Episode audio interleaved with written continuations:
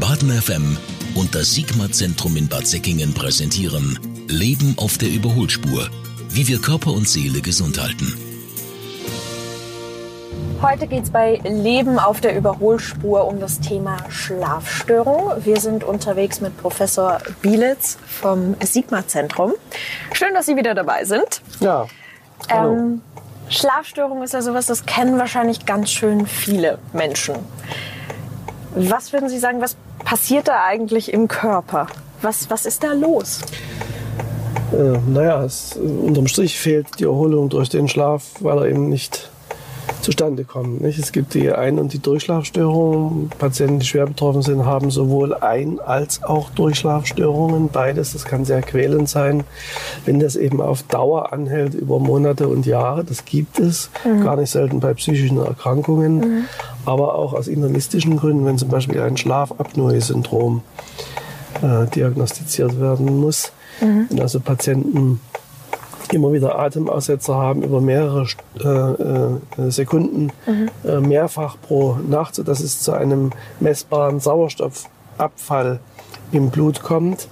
Und das ist auf Dauer äh, hochgefährlich, weil das das Gehirn schädigt und einen Risikofaktor darstellt, mhm. Äh, dass man durch Schlafapnoe-Syndrom eben äh, einen deutlichen Leistungsabfall bekommt, mhm. depressiv wird. es gibt auch da Risikoerhöhung für Herzinfarkt und Schlaganfall. Mhm. Aber nicht alle haben ein Schlafapnoe-Syndrom. Ne? Mhm. Äh, ich würde sagen, die wenigsten haben das. Äh, die Schlafstörungen, die äh, aus psychischen Gründen mal vorkommen können und in Extrembelastungsphasen bei irgendwelchen Live-Events ähm, vor Prüfungen in Trennungssituationen, die, die sind wohl eher als normalpsychologisch zu betrachten, reguliert mhm. sich das wieder ein. Der Körper holt sich früher oder später dann eben doch äh, ja. in aller Regel seinen Schlaf zurück und übermannt die Menschen regelrecht. Mhm. Aber äh, unbehandelt sind hartnäckige Schlafstörungen ein Risiko und sind empfindlich äh, beeinträchtigend für die Lebensqualität. Mhm. Wie finde ich denn jetzt raus, ob ich wirklich ähm, ernstzunehmende Schlafstörungen habe? Ich meine, ähm, ich kenne das von mir, da weiß ich nicht, also ist es draußen mal laut oder so, da kann ich nicht schlafen. Das ist ja erstmal gar nicht schlimm, aber ich könnte mir auch vorstellen, dass man oftmals ähm, das gar nicht ernst genug nimmt, vielleicht nachts nicht gut schläft und es auf den Mond schiebt oder sonst irgendwelche Gründe dafür findet, aber vielleicht gar nicht auf die Idee kommt, dass man selbst ähm, sich gerade nicht wohlfühlt oder innerlich in einem Unfrieden lebt. Wie, wie kann man für sich selbst feststellen, dass es dass man es ernster nehmen sollte? Ja, spätestens dann, wenn sie chronisch müde sind, unausgeschlafen sind und die Belastbarkeit dadurch abnimmt, die Fehlerrate im Alltag steigt, vielleicht sogar Fehler im Berufsalltag, äh, die äh, mehr oder weniger schlimme Konsequenzen haben können, ja. auftreten, dann sollte man das schon ernst nehmen. Mhm. Was empfehlen Sie in so einem Fall? Ja, zunächst mal die Schlafhygiene, dass man zu regelmäßigen Zeiten ins Bett geht, aber auch äh, aufsteht zu regelmäßigen Zeiten mhm. vor dem Schlafengehen, ähm, konflikthafte äh, Auseinandersetzungen vermeidet, keine aufregenden Sachen ähm, äh, im Fernsehen sieht oder ähm, bis kurz vor zu Bett gehen auch noch Sport treibt. Mhm. Äh, wobei da die jüngeren Untersuchungen übrigens gezeigt haben, dass Sport in den Abendstunden gar nicht zwangsläufig die Schlafqualität beeinträchtigt. Es kann aber trotzdem sein, mhm. die exzessive Beschäftigung mit Medien, sei es jetzt Fernsehen oder Tablet oder was auch mhm. immer, äh, und ähm, äh, das berühmte Google nicht und parallel dann auch noch Fernsehen ja. und so tun, als ob man mit dem Ehepartner spricht. Das sind alles Dinge, die nicht förderlich sind. Ja, Für eine Schlafkultur auch das späte Essen ist schlecht. Ja? Mhm. Wer spät isst, geht mit vollem Bauch ins Bett mhm. Äh, und das ist nicht gut für die für den erholsamen Schlaf. Mhm. Wenn man chronische Schlafstörungen hat, wie werden die, können die behandelt werden und wenn ja, wie? Ja, eben durch eine Schlafarchitektur, äh, die man positiv mit der Schlafhygiene beeinflussen kann, durch Regelmäßigkeit.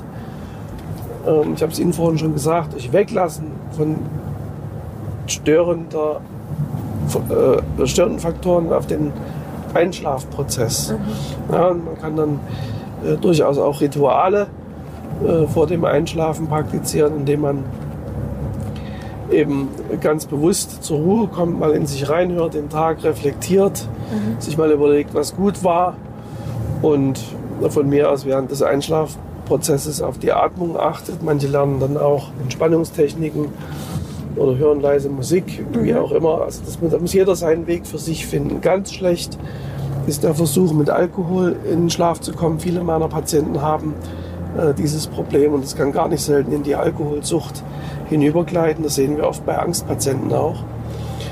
Also hartnäckige Schlafstörungen gehören in die Hand des Facharztes und sollten nicht äh, mit äh, Alkohol bekämpft werden oder mit irgendwelchen selbst äh, erworbenen äh, Schlafmitteln in der Apotheke. Äh, das ist nicht gut. Mhm. Manchmal ist man ja Situationen ausgesetzt, die sich nicht ad hoc beheben lassen und aber sowas mit sich bringen. Ja, man muss sich klar machen, dass durch Grübeln kein Problem gelöst wird. Mhm. Was Sie beschreiben, mündet ja dann oft in das Grübeln, dass man mhm. ständig über eine dieselbe Sache nachdenkt und keine ja. Lösung findet. Ja. Da gibt es die Grübelstopptechnik, dass man Patienten dann formelhafte Vorsatzbildungen an die Hand gibt, äh, die zum Beispiel lauten, der Gedanke kommt und geht ganz von selbst, dass man das sich Mantra ähnlich immer wieder äh, selber sozusagen äh, vergegenwärtigt und diesen Satz immer wieder gedanklich wiederholt, mhm. ähm, dann kann das schon einen beruhigenden Effekt haben. Den Grübelstopp ganz aktiv setzen, in andere, die Gedanken in andere Bahnen lenken. Mhm. Das ist schon was Wichtiges. Im Übrigen äh, kann es helfen, bei äh, Schlafstörungen unliebsame Tätigkeiten äh, äh, zu verrichten, die, äh, auf die man keine Lust hat, zum Beispiel Steuererklärung vorbereiten oder Schuhe putzen. Also jeder kann das für sich selber definieren. Ja. Das kann manchmal helfen. Das ist zumindest mal ein guter Tipp. Das heißt, man wird dann vielleicht schlagartig müde, weil man es nicht machen möchte. Man kann sich auch müde lesen, ja. sofern man sich konzentrieren kann mhm. oder Musik hören. Mhm. Wie auch immer, man muss es einfach ausprobieren. Gibt es irgendwelche äh, Atemtechniken, die Sie empfehlen können zum Einschlafen? Ja, das schlichte äh, Achten auf die Atmung, wie sich der Bauch okay. hebt und mhm. senkt. Äh, das geht dann schon so ein bisschen in Richtung autogenes Training. Ja. Da kann man Elemente aus dem autogenen Training einsetzen. Mhm. Das kann unglaublich entspannend sein. Das finde ich zum Beispiel persönlich recht schwer in, in der heutigen Zeit. Da ist ja alles irgendwie immer so ein bisschen hektisch und man nimmt sich vielleicht nicht ausreichend Zeit für sowas. Also darum geht's. Rituale, Achtsamkeit, in sich hineinspüren, die äh, stressverschärfenden Gedanken mhm. ähm, reduzieren, positive Betrachtungsweise üben, mhm. positive Gedanken fassen, möglichst positive Gedanken den negativen entgegensetzen. Wenn das nicht gelingt, dann braucht es eben Psychotherapie, mhm. manchmal auch Psychopharmaka, mhm. wobei da die abhängig machen Psychopharmaka und die gibt es, aber das sind die wenigsten übrigens. Ähm, kein, kein, keine gute Empfehlung sind. Allenfalls vorübergehend, kurze Zeit. Ähm, und wenn das nicht hilft, dann braucht es andere Psychopharmaka, die Einschlaf anstoßend sind, schlafanstoßend mhm. sind, um hier mal äh, gewissermaßen einen Ruhezustand mit zu induzieren, anzubahnen. Geduld ist ja so eine Sache, ähm, die man meines Erachtens auch irgendwie immer wieder üben muss, weil ich finde zum Beispiel Geduld manchmal sehr schwer.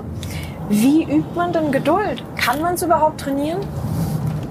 Kann man schon. Also die äh, Frage der Bewertung der Situation ist da ganz wichtig. Ja? Wie schlimm ist es denn wirklich? Mhm. Ja? Und wie viel Gutes ist vielleicht in meinem Leben? Mhm. Das ist das, was ich immer wieder sage. Sich in Geduld fassen äh, bedeutet auch, die eigene äh, Bedeutung der eigenen Person in den Hintergrund zu stellen. Ja? Also äh, wie wichtig bin ich eigentlich wirklich? Ja? Mhm. Was ist denn wirklich wichtig im Leben? Und mhm. ist es denn wirklich mhm. so bedeutsam wie das, was gleich zu lösen ist oder lange Zeit äh, eines Aufschubes bedarf, bis ein Problem gelöst werden kann. Das ist eine Haltungsfrage, sage ich immer wieder. Mhm. Also auch in diesem Fall ähm, ist es eigentlich wichtig, dass man erstmal genau darauf achtet, ähm, wenn man zum Beispiel nicht gut schläft oder gar nicht mehr schläft, ob es ernstzunehmend ist oder ob es einfach nur eine Phase ist, in der Körper sich den Schlaf wiederholt? Spätestens dann, wenn die Leistungsfähigkeit merklich nachlässt, mhm. man das Gefühl hat, die, die Ressourcen werden aufgebraucht, die Erschöpfung wird durch Schlaf nicht gebessert, es setzen Konzentrationsstörungen ein, Flüchtigkeitsfehler im Alltag häufen sich, Unaufmerksamkeit zum Beispiel auch im Straßenverkehr häuft sich, man wird reizbar, ähm, erholt sich einfach nicht mehr, kommt nicht mehr zur Ruhe, sieht die Dinge zunehmend negativ, dann, mhm. dann sollte man einen Fachmann aufsuchen. Wunderbar, dann sage ich erneut vielen, vielen Dank für die tollen und inspirierenden Ratschläge und freue mich auf die nächste Folge. Ja, ebenso. Bis dann. Baden FM und das Sigma-Zentrum in Bad Säckingen präsentieren Leben auf der Überholspur. Wie wir Körper und Seele gesund halten.